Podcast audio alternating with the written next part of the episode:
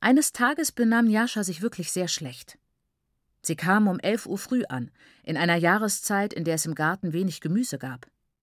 Aber wir hatten eine milchgebende Kuh, so dass meine Mutter erleichtert war, als Njascha vor die Wahl zwischen Milch und Gemüse gestellt, sich für Milch entschied.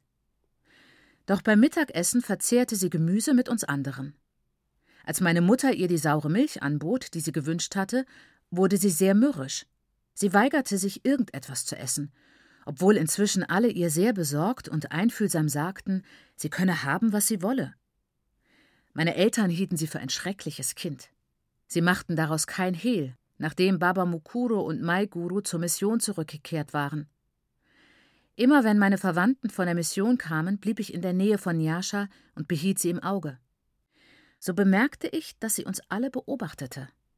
Sie sagte wenig, aber manchmal bewegten sich ihre Lippen, um ein schwieriges Wort, das jemand benutzt hatte, zu üben.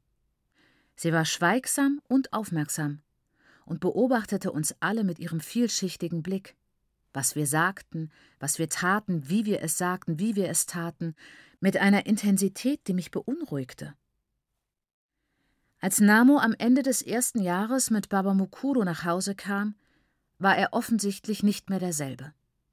Sein Aussehen hatte sich enorm verändert.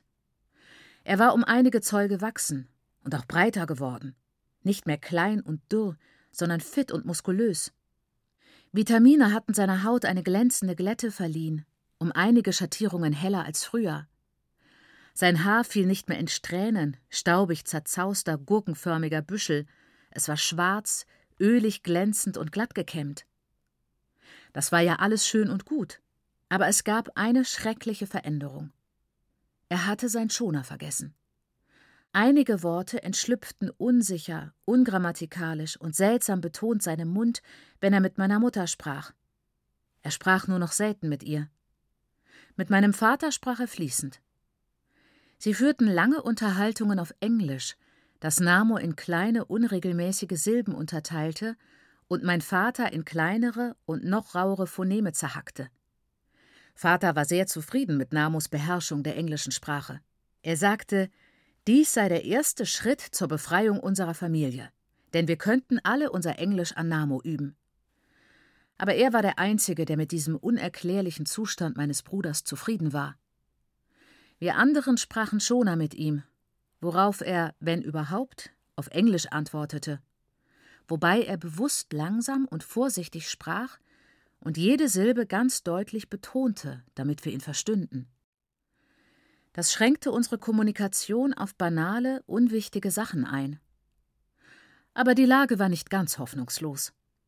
Wenn ein wichtiges Thema aufkam, das wir ausführlich und eingehend besprechen mussten, kehrten Namos Schonerkenntnisse, Grammatik, Wortschatz und Aussprache sowie alles andere auf wundersame Weise für die Dauer der Diskussion zurück, um dann wieder rätselhaft zu verschwinden, sobald das Thema erledigt war.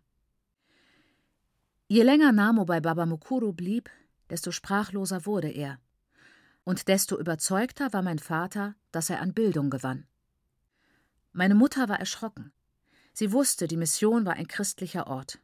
Trotzdem waren die Leute dort für sie normale Leute. Sie glaubte, jemand in der Mission verhexe ihren Sohn und war dafür, ein Medium aufzusuchen. Mein Vater beruhigte sie. Wie soll der Junge sein Englisch verbessern, ohne es zu üben? Spricht er denn nicht mit uns, wenn er will? Er hat sich der Lernerei verschrieben, wie Mokoma, ganz verschrieben, das ist alles. Mutter sagte danach nichts mehr gegen Namos Sprache. Aber sie blieb unglücklich. Sie wollte ihn gebildet sehen, vertraute sie mir an. Aber noch lieber wollte sie mit ihm sprechen können. So war Namo, als wir ihn an jenem Novembernachmittag 1968 zu Hause erwarteten. Ich habe erklärt, wieso ich nicht enttäuscht war, als er nicht ankam. Mutter war wie immer aufgeregt. Dieser mein Sohn, seufzte sie. Wenn er es vermeiden könnte, würde er nie nach Hause kommen. Gehässig stimmte ich ihr zu. Wir hatten zu Ende gegessen und uns gerade geeinigt, dass es für Baba Mukuru schon zu spät war, Namo nach Hause zu bringen, als ein Auto in den Hof ratterte, mit Scheinwerfern, die unsere rauchige Küche durch die Tür, die wir wegen der frischen Luft und der Kühle offen ließen, erhellten. Netzai, die sehr liebevoll ist, war entzückt. Mukoma Namo ist gekommen, sang sie und hüpfte in den Hof hinaus. Mein Vater blies sich ein bisschen auf und folgte ihr lächelnd. Wir waren alle im Hof, als Baba Mukuru ausstieg. Er sah abgezehrt, müde und alt aus. Maiguru, genauso sorgenvoll, stieg auf der anderen Seite aus. Einen Augenblick lang wurde kein Wort gesagt. Baba Mukuru bemerkte nicht einmal Netzai, die seine Beine umarmte und ihn fragte: Mukoma Namo, Baba Mukuru, wo ist Mukoma Namo? Ohne Vorwarnung drang eine schrille Wehklage meiner Mutter durch die dunkle Stille. Fahrt zurück, schrie sie. Fahrt zurück. Wieso macht ihr den weiten Weg, nur um mir zu sagen, was ich schon weiß? Sie brach über der Motorhaube zusammen, glitt zu Boden, raffte sich auf und brach wieder zusammen. Maiguru ging zu meiner Mutter, um sie zu stützen, aber meine Mutter schob sie gewaltsam von sich. Du willst mich stützen, du? zischte sie. Jetzt, wo es zu spät ist, kümmerst du dich darum? Du heuchelst. Du bist eine Heuchlerin. Zuerst hast du ihm die Zunge weggenommen, so dass er nicht mehr mit mir reden konnte. Und jetzt hast du mir alles weggenommen. Alles für immer weggenommen. Wieso schweigst du? Wieso sagst du nichts? Weil es wahr ist. Du hast ihn verhext und jetzt ist er tot. Tu! Sie spuckte auf Maigurus Füße. Und du auch, Baba Mukuru. Tu! Ich spucke auf dich. Du und deine Bildung haben meinen Sohn getötet. Diesmal fiel sie zu Boden, ohne sich danach aufzuraffen. Sie wälzte sich, raufte sich die Haare und die Kleidung, und der Sand knirschte zwischen ihren Zähnen. Netzai begann zu weinen. Halte sie, Jeremiah, sagte Baba Mukuru mit schwerer, leerer Stimme. Es ist wahr. Wir bringen keine gute Nachricht. Leise wehklagend half Mai Guru meinem Vater, meine inzwischen stille, schlaffe und verwirrte Mutter in die Küche zu bringen. Wehklagen. Ich erinnere mich an Wehklagen die ganze Nacht hindurch. Schrill, scharf schimmernd, nadlige Geräusche, die tief und klar stachen, um den Schmerz hereinzulassen, nicht heraus. In der Küche begann Baba Mukuru zu sprechen. Es bleibt nichts anderes übrig, als euch zu sagen, was geschehen ist. Der Junge klagte über einen Schmerz im Hals, einen leichten Schmerz vor einigen Tagen. Er hat mir am Dienstag zum ersten Mal gesagt, er fühle sich nicht wohl, sagte Maiguru. Ja, es war am Dienstag, fuhr Baba Mukuru fort.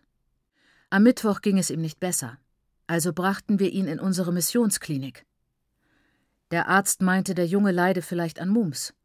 Und wir konnten nicht sagen, ob der Verstorbene Mumps schon gehabt hatte oder nicht, also konnten wir dem Arzt darüber keine nützliche Information geben. Jedenfalls war sich der Arzt nicht sicher, aber er sagte, falls es Mumps sei, könnte es sich verschlechtern, so dass er beschloss, den Jungen zur Beobachtung dazubehalten. Das war Mittwochnacht. Am Donnerstagmorgen gingen wir ihn besuchen. Er sah nicht schlecht aus. Eigentlich sah er schon viel gesünder aus. Er sagte sogar, er wolle das Krankenhaus verlassen, aber der Arzt war mit der Heilung nicht zufrieden. Er wollte ihn mindestens noch einen Tag da behalten. Ich habe eine telefonische Nachricht bei der Gemeindeverwaltung für dich durchgegeben, Jeremiah, dass Namo in die Klinik eingeliefert worden ist und dass ich dich heute Abend abholen würde, um dich hinzufahren. Bist du heute nicht zu den Geschäften gegangen? Hast du die Nachricht nicht erhalten? Die Schultern meines Vaters bebten. Er brachte kein Wort heraus. Auf jeden Fall, fuhr Baba Mukuru fort, sah er zu der Zeit nicht schlecht aus. Ich hatte dann einen Termin in der Stadt. Während ich fort war, erhielt meine Frau einen Anruf aus der Klinik, dass der Zustand des Jungen sich verschlechtert habe und dass sie ihn ins städtische Krankenhaus verlegen. Meine Frau eilte in die Klinik. Sie wollte ihn im Krankenwagen begleiten, aber als sie ankam, schwanden seine Kräfte schon. Er verstarb noch, ehe sie ihn in den Krankenwagen legen konnten. Das war die Nachricht, die ich erhielt, als ich um kurz nach acht wieder nach Hause kam. Ich bin sofort hergekommen. Baba Mukuru ergriff beide Hände meines Vaters. Mein Herz weint mit eurem, aber wir können die Pläne des Himmels nicht begreifen, sagte er, während er sich den Händen meiner Mutter zuwandte. Es gibt nur einen, der es weiß. Er wird euch beschützen und trösten, wenn das Böse zuschlägt. Hure, stöhnte mein Vater auf. Du sagst die Wahrheit, Mukoma. Aber heute haben uns neidische Geister überwältigt. Der Junge war gescheit, erfolgreich. Wieso sollte er von uns gehen? Es sei denn, etwas wurde geschickt, ihn zu holen. Ha! Ich habe nicht geglaubt, dass so etwas geschehen könnte. Er drückte die Hände auf sein Gesicht.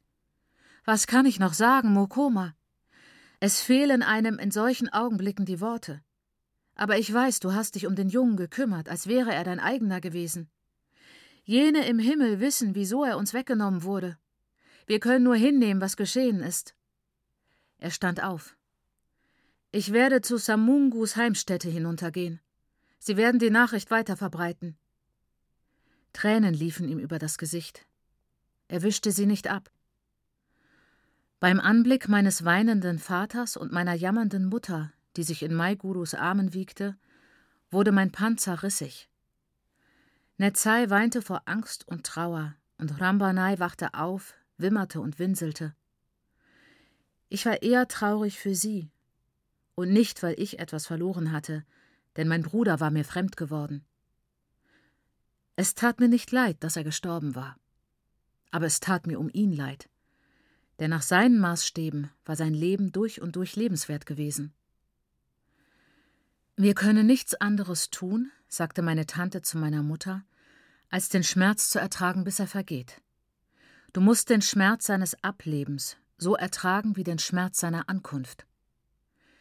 Ich kann es nicht ertragen, stöhnte meine Mutter. Mai Guru, halte mich.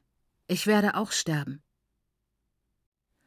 Der Leichnam wurde am nächsten Tag von der Mission geholt und im Familiengrab neben meiner Großmutter und anderen Vorfahren bestattet.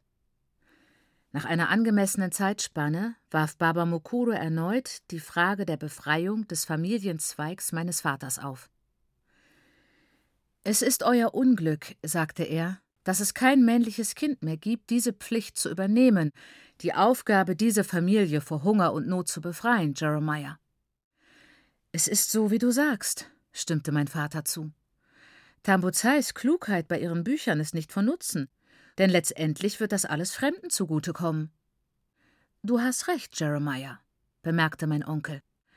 Aber ich werde nicht das Gefühl haben, meine Pflicht zu erfüllen, wenn ich die Familie deshalb vernachlässige.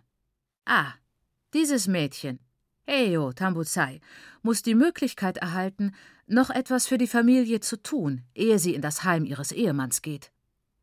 Genau, stimmte mein Vater zu. Sie muss diese Möglichkeit erhalten. Meine Mutter war tief betrübt, als mein Vater ihr sagte, was er und Baba Mukuru entschieden hatten. Du, Jeremiah, sagte sie, und sie nannte ihn nur selten Jeremiah. Du, Jeremiah, bist du verrückt? Hast du irgendein wildes Kraut gegessen, das dir in den Kopf gestiegen ist? So muss es sein. Denn wie könntest du mir sonst so ruhig sagen, ich soll mein Kind an einen Ort des Todes schicken? An einen Ort, wo mein ältestes lebendes Kind gestorben ist. Heute bist du irrsinnig. Sie wird nicht gehen. Oder möchtest du, dass ich auch sterbe? Die Sorge wird mich umbringen. Ich werde sie nicht gehen lassen. Aber was soll sie tun? redete mein Vater auf sie ein. Sie hat die Standard Three abgeschlossen. Sag mir, gibt es eine vierte Klasse in Rutivi? Quetza ist zum Laufen zu weit.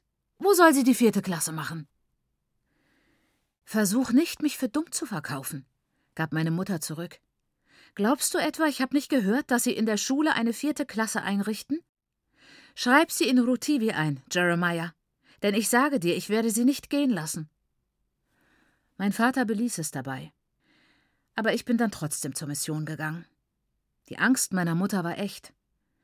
In der Woche vor meiner Abfahrt aß sie kaum etwas, obwohl sie sich bemühte, und wenn sie etwas hinunterschlucken konnte, lag es ihr schwer im Magen.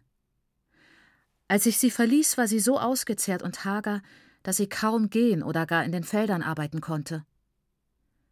Ist Mutter krank? flüsterte die erschrockene Netzai. Wird sie auch sterben? Netzai war erschrocken. Ich aber triumphierte. Baba Mukuru hatte meinen Weg gut geheißen. Ich war bestätigt worden. 4. Wie kann ich die Empfindungen beschreiben, die mich überfluteten, als Baba Mukuro das Auto anließ und ich neben ihm auf dem Vordersitz saß, an jenem Tag, an dem ich von zu Hause fortging? Es war Erleichterung, aber noch mehr als das. Ich war mehr als aufgeregt und erwartungsvoll. Was ich an jenem Tag erlebte, war eine Abkürzung in Hinblick auf alles, was ich je für mich in Anspruch genommen hatte. Die Umleitung auf Schnellstraßen, die mich zügig an mein Ziel führen würden.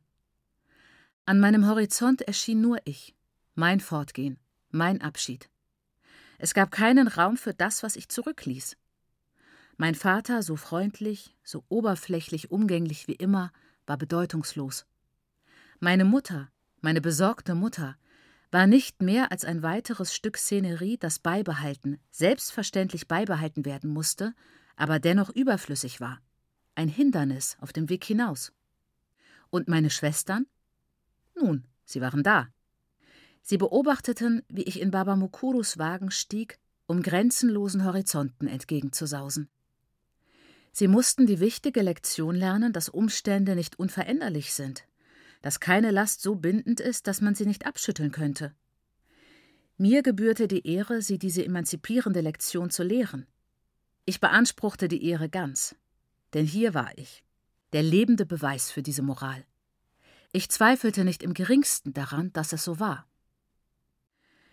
Als ich in Baba Mukurus Auto stieg, war ich ein Bauernmädchen. Man sah das auf den ersten Blick an meinem engen, verblichenen Kleid, das unschicklich meine reifenden Brüste betonte, und an meinen breitzähigen Füßen, an denen sich durch den täglichen Kontakt mit dem Boden bei jedem Wetter Schwielen gebildet hatten. Man sah es an der Art, wie sich dicke Hornhaut gebildet, sich dann verhärtet hatte und gesprungen war, so dass die Erde sich darin eingegraben hatte und sich nicht mehr abwaschen ließ. Man es an den runzligen schwarzen Schwielen an meinen Knien, den Schuppen auf meiner Haut, die vom Mangel an Öl herrührten, sowie an den kurzen, glanzlosen Haarbüscheln, die auf Mangelernährung hinwiesen. Das war die Person, die ich zurückließ. Bei Baba Mukuru erwartete ich ein anderes Selbst vorzufinden. Ein sauberes, gut gepflegtes, vornehmes Selbst, das zu Hause nicht hätte heranwachsen, nicht hätte überleben können. Bei Baba Mukuru würde ich Muße haben, ermutigt werden, mich mit Fragen zu beschäftigen, die das geistige Überleben, die Bewusstseinsbildung betrafen, nicht nur das reine Überleben des Körpers. Dieses neue Ich würde nicht geschwächt werden von rauchigen Küchen, von denen einem die Augen brannten und man chronische Bronchitis bekam. Dieses neue Ich würde nicht stöhnen müssen über offene Feuer, die entweder so wild aufflammten, dass das Satza anbrannte, oder so lahm flackerten, dass ein Burza entstand. Auch würde es keine Abstecher zum Nyamarira mehr geben, dem Nyamarira, in dem ich so gerne badete und den ich durch den schmalen Spalt als Wasserfall herabstürzen sah, wenn wir Wasser holten. Diesen Nyamarira zu verlassen, diesen meinen fließenden, stürzenden, singenden Spielplatz, war schwer. Aber ich konnte nicht so tun, als würde ich ungern von den Wasserkanistern Abschied nehmen, deren Gewicht einem den Hals in die Wirbelsäule drückte, die schwer auf dem Kopf lasteten, selbst wenn man sich an sie gewöhnt hatte und die ständig aufgefüllt werden mussten. Es tat mir nicht leid, die ermüdende Arbeit hinter mir zu lassen, Nyamariras kleine Nebenläufe auf die Gemüsebeete zu leiten. Natürlich war ich von diesen Lebensumständen für die absehbare Zukunft nur vorübergehend und nicht dauerhaft befreit. Aber das war nicht das Entscheidende. Das Entscheidende war, ich würde so gefördert werden, wie Baba Mukuru es für richtig hielt, und das hieß für mich damals gut. Wenn ich eine so gute Entwicklung nehmen konnte, sah ich keine Gründe voraus, bei gelegentlichen Besuchen zu Hause Rückfälle zu erleiden. Wäre in mir nicht so viel vorgegangen, hätte ich die Fahrt zur Mission genossen, in Erinnerung an das einzige andere Mal, als ich mit einem Wagen den Yamarira überquert hatte, auf der mir zugewandten Seite des Inyanga Highway hinabgerollt war und den Christmas Pass in der Entfernung aufragen gesehen hatte. Das war, als Mr. Matimba mich in die Stadt mitnahm, damit ich meine grünen Maiskolben verkaufen konnte. Ach, diese grünen Maiskolben. Auf der ersten Fahrt war ich ganz mit der Hoffnung beschäftigt gewesen, sie zu verkaufen. Aber heute dachte ich an konkretere Dinge.